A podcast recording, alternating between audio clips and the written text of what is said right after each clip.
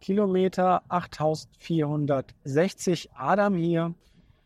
Eine Ahnung Podcast Episode 10. Es geht weiter mit den Experimenten, mit den KI-Tools, die da draußen so am Markt existieren, von der Beta-Version bis zur ja jetzt verfügbaren Stable-Version, die es da so gibt. Ich hatte in der letzten Episode über OCR-Texterkennung gesprochen und komme da leider nicht weiter mit meinen Experimenten. Deswegen widme ich mich jetzt einem anderen Thema in dieser Episode, nämlich es geht um das Thema Scripting und Programmieralgorithmen äh, ChatGPT so auf die Beine stellen. Ich widme mich nochmal dem Problem, äh, dass ich gerne einen kleinen MP3-Player auf der Podcast-Seite hätte, der, äh, in dem ich eine Episode auswählen kann und auch eine Sprache der Episode. Und ich habe ja in der Episode 8 verschiedene Sprachversionen des Podcasts generieren lassen und äh, habe mich dazu hinleiten lassen, über ChatGPT einen Player, einen Standard MP3-Player in die Webseite zu integrieren, der ähm, auf zwei Dropdowns basiert und äh, einmal eine Episode auswählen kann und einmal eine Sprache zu der passenden Episode.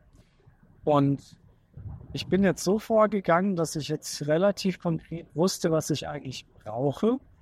Also wenn du jetzt irgendein äh, Skript brauchst für deine Lieblingsprogrammiersprache, dann ist es immer ganz cool zu wissen, wie man da so vorgeht. Also man kann natürlich dem der generativen AI sagen, äh, mach mir einen Player, aber wenn du konkrete Vorstellungen hast, wie das alles aussehen soll, umso besser. Also je genauer der Prompt für deine ja, für dein gewünschtes ist, umso höher ist die Wahrscheinlichkeit, dass du auch was Funktionierendes bekommst.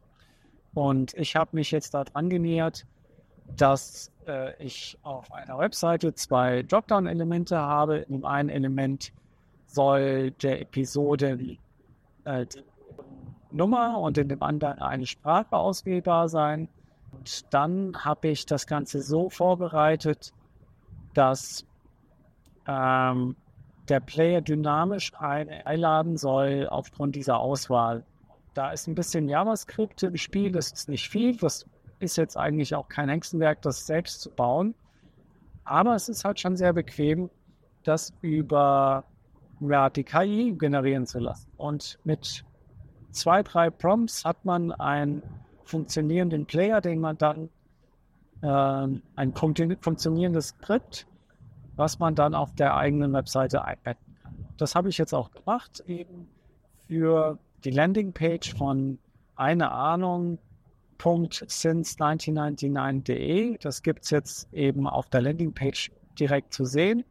Dort sind auch die ganzen Podcast-Feeds, also die Feeds zu den verschiedenen Podcast-Anbietern hinterlegt. Und ich finde es ganz cool, dass man jetzt mit wenig Aufwand und zwei, drei Prompts äh, einen Player generieren kann, wo ich jetzt sonst, äh, ja, ich denke mal, eine Viertelstunde gebraucht hätte, um das zu bauen, war es innerhalb von fünf Minuten ähm, gemacht. Also da auch eine Verkürzung der Zeit. Und wenn ich jetzt überlege, äh, mir komplexere Problemstellungen ähm, vorzunehmen, die ich jetzt gerne programmiert haben wollte, dann ist das ein ziemlich cooler Ansatz. Also es scheint äh, in diesem Bereich echt gut zu funktionieren. Und ich werde jetzt dann noch in einen weiteren ähm, oder in mehreren Experimenten ein paar Tools äh, auf JavaScript, auf PHP 8, auf Elixir und auf Python Sprachbasis mal bauen und mir das Ergebnis mal anschauen. Und das finde ich schon ziemlich beeindruckend.